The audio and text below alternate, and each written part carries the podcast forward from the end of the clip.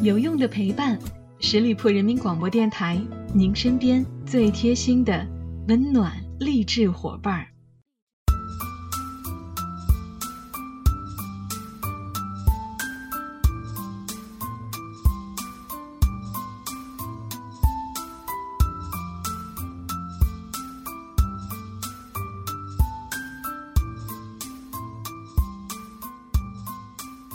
有用的陪伴，十里铺人民广播电台，您身边最贴心的温暖励志伙伴。Hello，亲爱的小伙伴们，这里是每周一与您不见不散的名人风范，我是小五。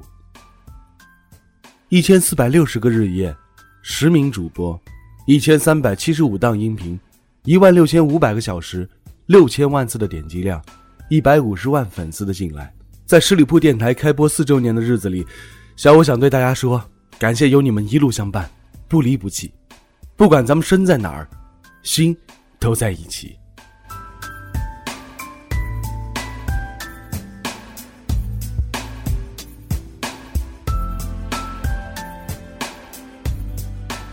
二零一八年的春节档，真正的电影黑马当属《红海行动》，这部大片直接就点燃了大家过节的热情。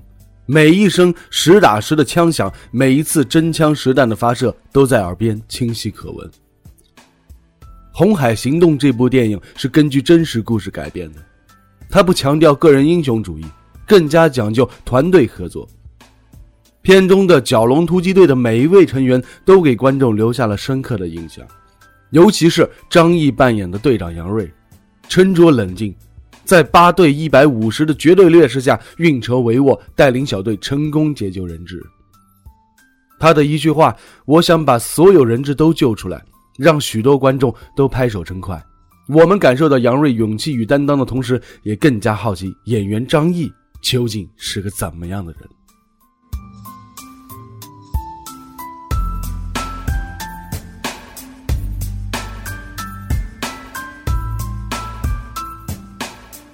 张译在戏里戏外的反差非常大。同剧组的哥们杜江曾经说：“译哥，他在电影中的形象与生活中的反差最大。戏里他是队长，经常要发号施令，带领整个小队冲锋陷阵；但生活中他就比较温和，很安静。一哥很爱读书，喜欢在院子里种菜。可是很奇怪的是，只要他一穿上那身军装，马上整个人的气场都不一样了。”电影里的杨锐，即使没有拿枪，也像一把随时准备出鞘的匕首。导演林超贤选择曾经有十年军龄的老兵张译，除了他当过兵，还有他身上的那种文人气质，这是肩负责任的指挥员所特有的。即便是离开军队十年了，但张译身上那股军人的魂仍在。在他看来，这个角色就是整个队伍的灵魂人物。你要负责和上级保持随时沟通，失联的时候你必须要自己做主。作为队长，杨锐的内心是很沉重的。他最大的任务除了作战指挥之外，其实是希望能够保证所有的战友安全返回总部，这是他心心念念的一件事儿。张译演过不少军人的角色，比如《士兵突击》《我的团长我的团》等。实际上，他本人曾经服役于北京军区政治部战友话剧团，还在特战部队和侦察兵部队体验过生活。这次的红海行动啊，需要他把以往的所有经验全部归零。蛟龙突击队是海军特种部队的精英，对于队员要求极高。在取景地摩洛哥的卡萨布兰卡，张译和其他七位成员参加了正式训练，内容包括侦察、探索、行军。持枪、投弹等基础练习。离开军队十年，此次重装上阵，对于张译来说并非易事。他是突击队的八位演员当中唯一当过兵的，属他的年龄最大，但他却坚持用队长的标准要求自己。剧组在北非取景近四个半月，拍摄的时候曾经遭遇到暴风雨啊、龙卷风、沙尘暴等等等等极端天气。那些还不算什么，最困难的是开拍还没多久，他就摔伤骨折了。骨折之后的第三天，张译因为其他事务回国，也做好了放弃角色的最坏打算。幸好在广州治疗的时候，他和医生一起想到了一个办法，穿着免负重靴来帮助行走。穿上之后能够把受伤的脚踝箍住，所有力量集中在小腿，基本上可以一瘸一拐的走路了。当他坐着轮椅回到拍摄现场的时候，连外籍的工作人员都带头为他鼓掌。之后，在非洲的红海片场，总能看到一个坐着轮椅的瘸腿演员。没有轻而易举的男主角，也许正是曾经当过兵的经历，才塑造了张译骨子里的刚硬，也就有了沉着睿智的蛟龙突击队队长杨锐。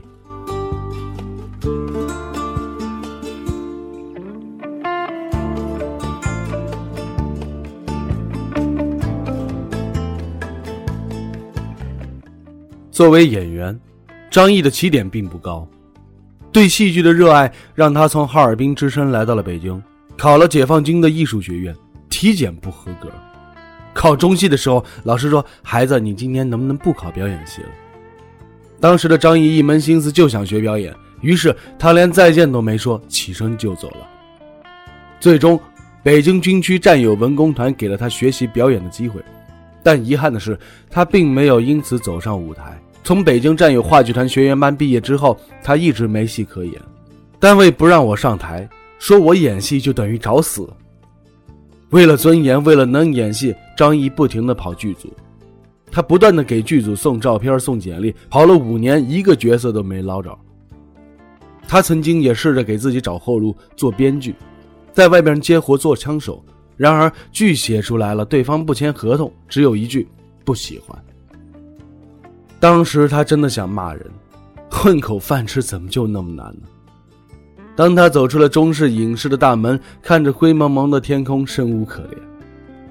之后没多久，他接到了一个电话，来自康洪雷即将执导的新剧的副导演的电话，对方邀请他出演电视剧《民工》。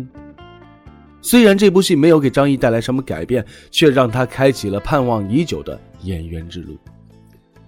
也就是这部戏。让康洪雷看到了张译的闪光点，这才有了后来的《士兵突击》。到了二零零九年，康洪雷导演的《我的团长我的团》又让张译深入人心。这个时候，已经没有人再说张译不会演戏了，但他也很快意识到不能只接军事题材的剧，因为戏路太狭窄了。他有些焦虑，本来出道就晚，却迟迟无法转型，说不急绝对是假话。但他知道再急也于事无补，多年的军旅生涯告诉他要学会忍耐，静待时机。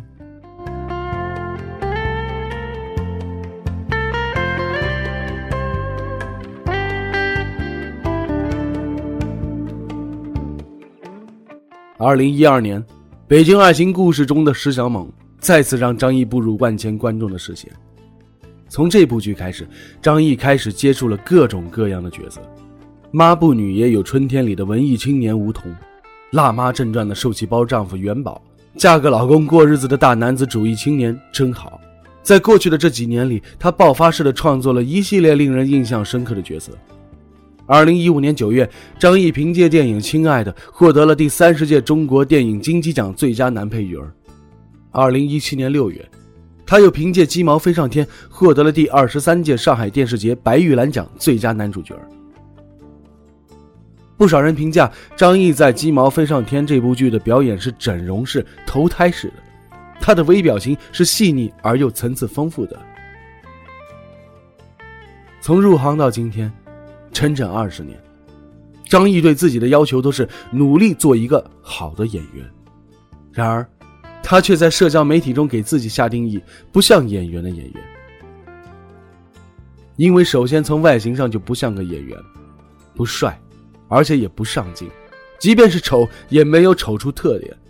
性格上又不善于跟制片人、导演或者单位的领导沟通，比较自闭，所以说性格上又不像个演员。无论是性格还是外形，张译对自己的怀疑可以理解为他骨子里的自省和谦逊，而这。也同样是他独特的魅力。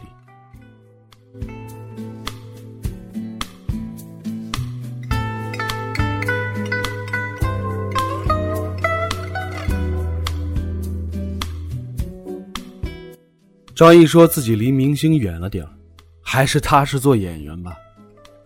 他依旧是不太合群，除了演戏，最喜欢的日常是看书、写字、逗猫。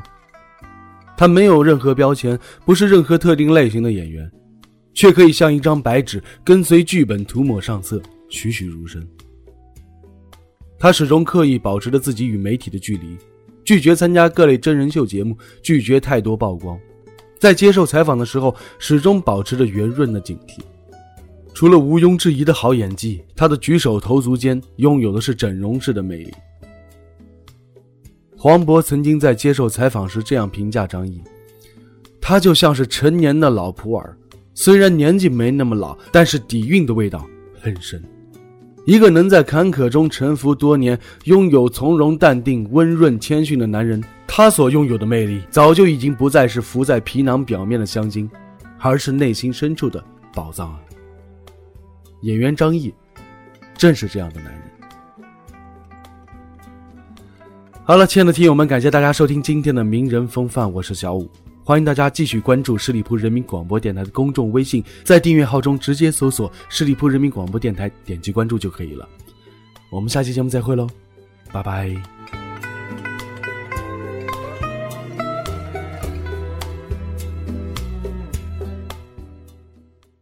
本期节目由十里铺人民广播电台制作播出。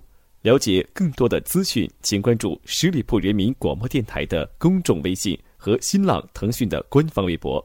感谢收听，我们明天再见。